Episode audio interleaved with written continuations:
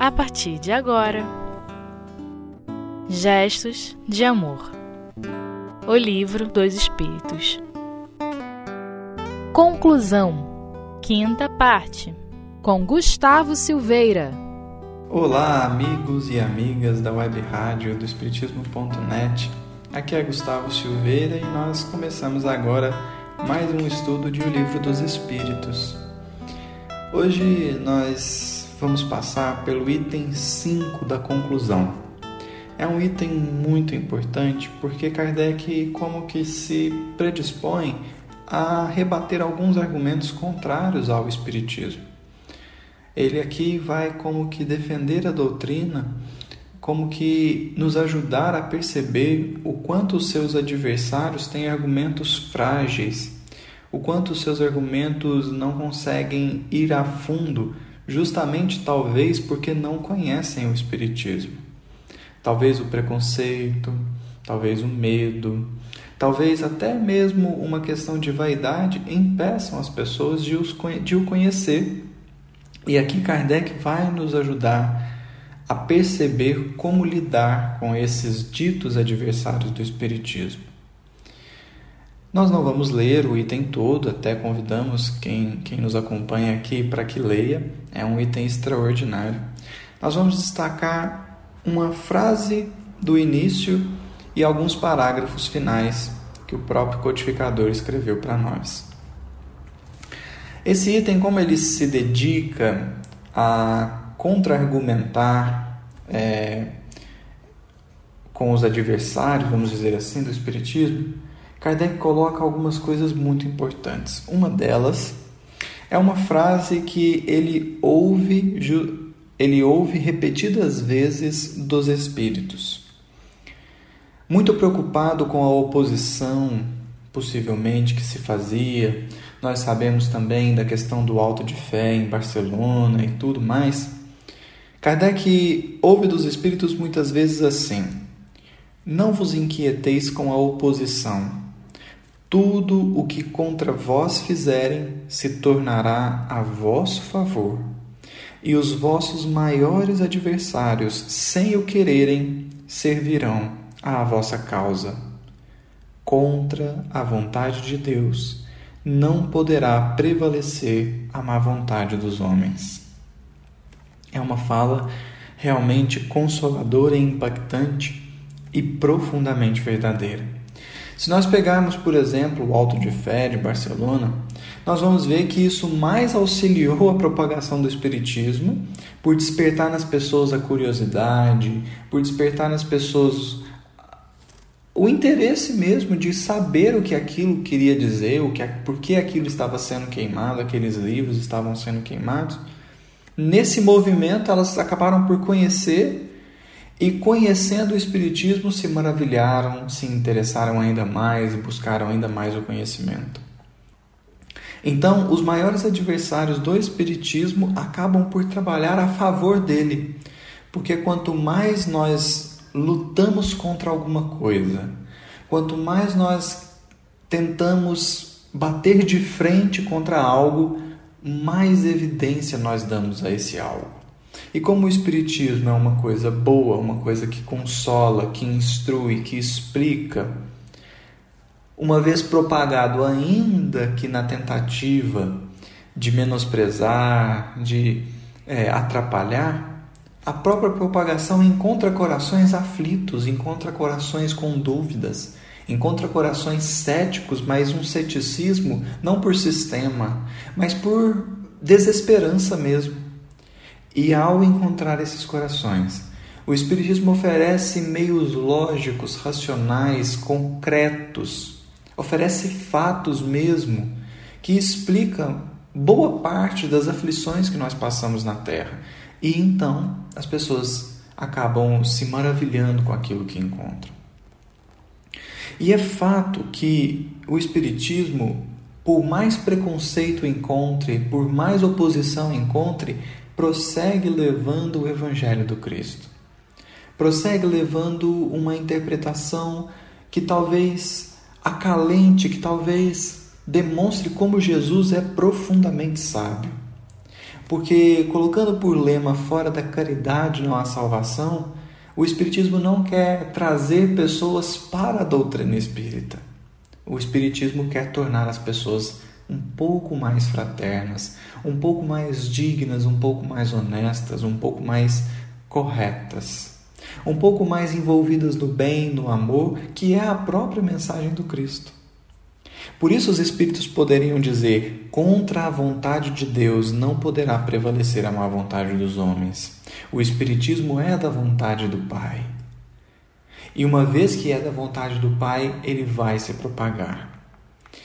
Essa fala dos Espíritos nos faz lembrar uma cena também ocorrida no cristianismo primitivo, quando Pedro, João e Tiago estão para serem julgados ali pelo Sinédrio e, e todos, todos os, os juízes ali, muito, é, muito inclinados a condená-los à morte, a condená-los ao suplício, e como que quase decidindo, eis que Gamaliel se levanta e diz assim: Deixemos eles irem. Aí todo mundo se espanta, mas como assim? Eles estão propagando uma ideia aqui que é contra as leis de Moisés. E aí Gamaliel diz assim: porque ou o que eles estão propagando é falso e morrerá por si mesmo, e aí nós não precisamos matá-los, ou o que eles estão propagando é verdade. E apesar de nós o matarmos, ela se propagará, porque a verdade tem muita força. Então, naquele momento, Gamaliel conseguiu demonstrar que era inútil combater as ideias trazidas pelos apóstolos do Cristo, porque ou eles estariam certos e não adiantaria, como de fato não adiantou, porque tentaram, tentaram e tentaram massacrar os cristãos e foi em vão, porque o Cristo trouxe a verdade. Então, ou aqueles apóstolos estavam com a verdade e assassiná-los não seria solução, ou eles estavam errados e a, a mentira ela não vive por muito tempo. Isso é tão verdadeiro que a gente olha para o mundo e percebe quantas crenças já estão sendo renovadas e quantas já foram. Por não serem verdade, por não estarem atreladas à lei divina, essas crenças vão como que se renovando, se reestruturando. E o Espiritismo, como dito pelos Espíritos, como trazido pelos Espíritos, vai ganhando os corações. Por quê? Porque está na natureza. Porque é a verdade, ou pelo menos é a parte da verdade que nós podemos ter acesso. De forma que é da vontade do Pai que se propague. Poderão queimar-se os livros, vai dizer Kardec, Podem queimar os livros, mas não podem queimar os espíritos que lhes são a fonte. Uma vez queimados os livros, os espíritos escreverão de novo. É por isso que o Espiritismo, assim como o Evangelho do Cristo, vai dizer Emmanuel, Emmanuel diz que o Evangelho do Cristo vai triunfando palmo a palmo no terreno dos corações. Assim também o Espiritismo. Falar de reencarnação Falar de vida após a morte, para algumas crianças, já não lhes causa tanto impacto quanto causa, por exemplo, a um adulto. Os Espíritos também vão dizer em O Livro dos Espíritos que Deus renova os mundos como renova os seres. A cada nova geração, espíritos mais afeiçoados a ideias espíritas vão reencarnando, e isso naturalmente conduzirá a uma propagação não exatamente do Espiritismo, mas das, das ideias da fraternidade, do bem, do amor que Jesus trouxe há dois mil anos. A nossa ideia não é tornar o mundo espírita.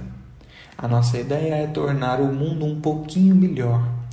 O mundo um, um ambiente um pouco mais agradável, um pouco mais acolhedor, um pouco mais amoroso, em suma. É por isso que é da vontade de Deus que as ideias espíritas se propaguem. Talvez não com o nome Espiritismo, porque isso pouco importa, mas com o nome do amor e do bem, que é o Evangelho, que é a mensagem de Jesus. Nós faremos uma pausa nesse momento e voltaremos com os parágrafos finais desse item da conclusão, item 5, que é verdadeiramente extraordinária. Fiquem com a gente e até daqui a pouco.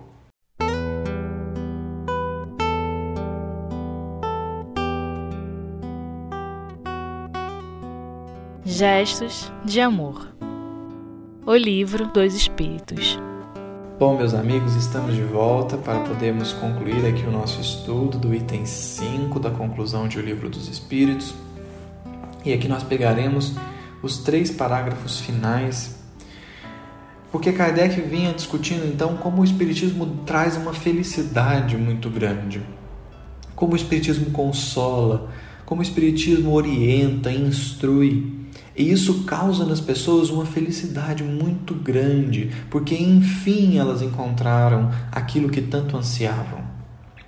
E aí, depois de dizer o que o Espiritismo causa naquele que o busca com sinceridade, com espírito de é, aprendiz mesmo, Kardec vai então retomar o ponto central, que é conversar com quem se diz adversário do Espiritismo. E aí ele diz assim: é profundamente lógico o que Kardec vai dizer. É como que difícil de contra-argumentar. Ele vai dizer assim: Quereis, vós todos que o atacais, que atacais o Espiritismo, um meio de combatê-lo com êxito? Aqui o tendes. Substituí-o por alguma coisa melhor indicai solução mais filosófica para todas as questões que ele resolveu. Dai ao homem outra certeza que o faça mais feliz. Porém, compreendei bem o alcance desta palavra certeza, porquanto o homem não aceita como certo senão o que lhe parece lógico. Não vos contenteis com dizer isto não é assim Demasiado fácil é semelhante afirmativa. Provai, não por negação, mas por fatos, que isto não é real, nunca o foi e não pode ser. Olha como Kardec vai construindo a argumentação. Você quer que as pessoas deixem de ser espíritas? Aqui eu vou te dar como que você faz isso. Oferece alguma coisa melhor. Oferece uma explicação mais filosófica, mais lógica uma explicação que console mais, que faça mais feliz. Mas além disto, além disto, provai que o espiritismo é falso. Mas não apenas dizendo, ah, o espiritismo não é, não pode ser verdade. Não, não apenas por palavras, provai por fatos. Mas provai por fatos que digam que o espiritismo não é real, nunca foi e não o pode ser. E aí Kardec vai continuar: se não é, ou seja, se o Espiritismo não é verdade, dizei o que é, o que o é em seu lugar. Provai finalmente que as consequências do Espiritismo não são tornar o homem melhor e, portanto, mais feliz pela prática da mais pura moral evangélica, moral a que se tecem muitos louvores, mas que muito pouco se pratica. Quando houverdes feito isso, tereis o direito de o atacar. E aqui é um ponto muito importante, porque antes um pouco desse parágrafo que nós começamos a ler, Kardec vai dizer que o Espiritismo tem três períodos distintos. Ah, o desenvolvimento das ideias espíritas tem três períodos distintos: o período da curiosidade, o período do raciocínio e da filosofia, e o terceiro, que é o da aplicação e das consequências. Isso demonstra para nós como Kardec estava consciente que o ponto principal da doutrina são, ou melhor, os pontos principais da doutrina são as suas consequências, a sua aplicação e as suas consequências. De forma que a ciência, a filosofia e a moral estão como que misturadas, como que tão intimamente ligadas que não é possível separar uma da outra. Assim é que se eu focar apenas na filosofia, apenas na ciência espírita, eu estarei segregando o que não pode ser segregado e talvez perdendo a melhor parte, que é a moral. Por isso, aqui Kardec vai dizer: provai finalmente que as consequências do espiritismo não são tornar melhor o homem e, portanto, mais feliz. as consequências morais trazidas pelo espiritismo, elas têm um único objetivo: tornar o homem melhor e, portanto, mais feliz. Assim é que nós vamos percebendo que se ater aos conhecimentos, à lógica, é tudo muito importante, desde que isso vise uma aplicação. Porque o conhecimento não é um fim em si mesmo. O conhecimento não se basta. Então não é o conhecer por conhecer, mas é o conhecer para viver, é o conhecer para aplicar. Por isso ele vai dizer: olha, o Espiritismo, é, as consequências do Espiritismo é tornar o homem melhor, portanto mais feliz. Como? Pelo conhecimento? Não. Pela prática da mais pura moral evangélica. Moral a que se tecem muitos louvores, mas que muito pouco se pratica.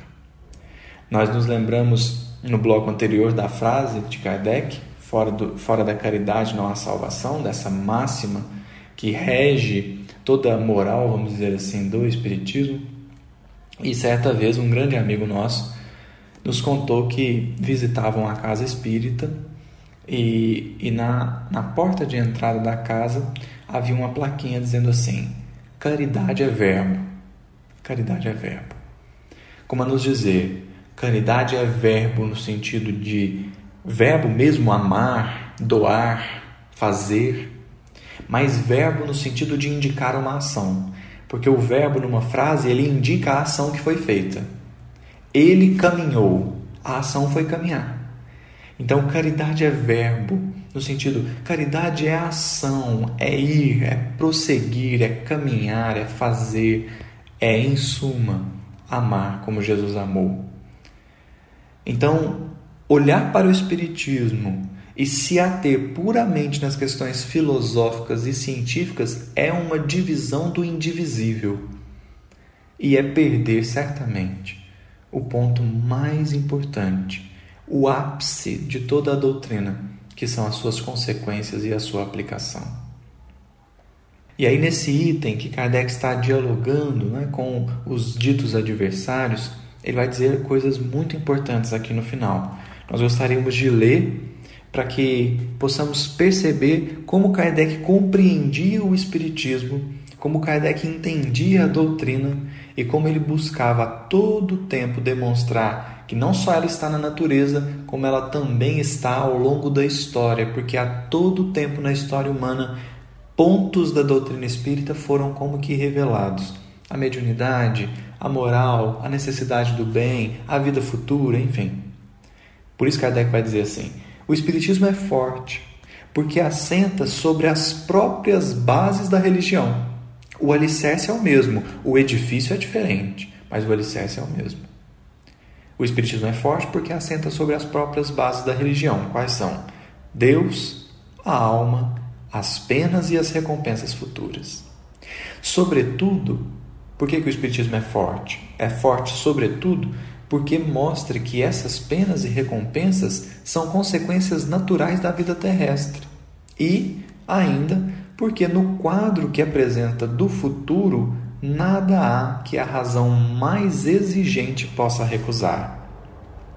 Que compensação ofereceis aos sofrimentos deste mundo, vós cuja doutrina consiste unicamente na negação do futuro?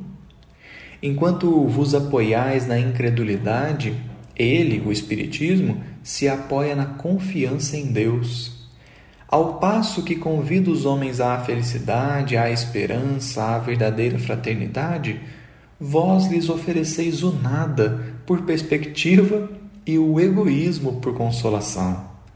Ele, o Espiritismo, tudo explica, vós nada explicais. Ele prova pelos fatos vós nada provais. Como quereis que se hesite entre as duas doutrinas?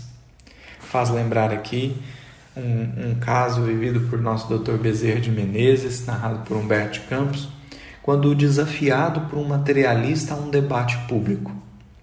O materialista gostaria de, com todas as suas lógicas e raciocínios, provar que o Espiritismo era falso.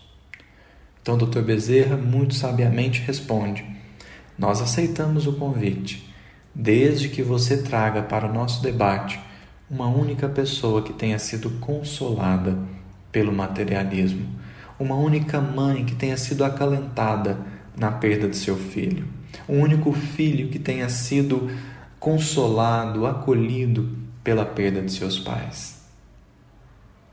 O materialismo não consola. E isso já seria suficiente, já deveria ser motivo suficiente para que não se escolhesse.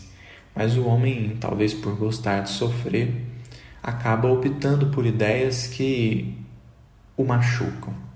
Mas o Espiritismo está aí, ao alcance de todos, numa linguagem inteligível por todos, para dizer: ninguém morre e nós somos profundamente amados por Deus. Meus amigos, então é isso. Espero que as palavras de Kardec possam ressoar na nossa intimidade e leiam o item. É muito, muito interessante.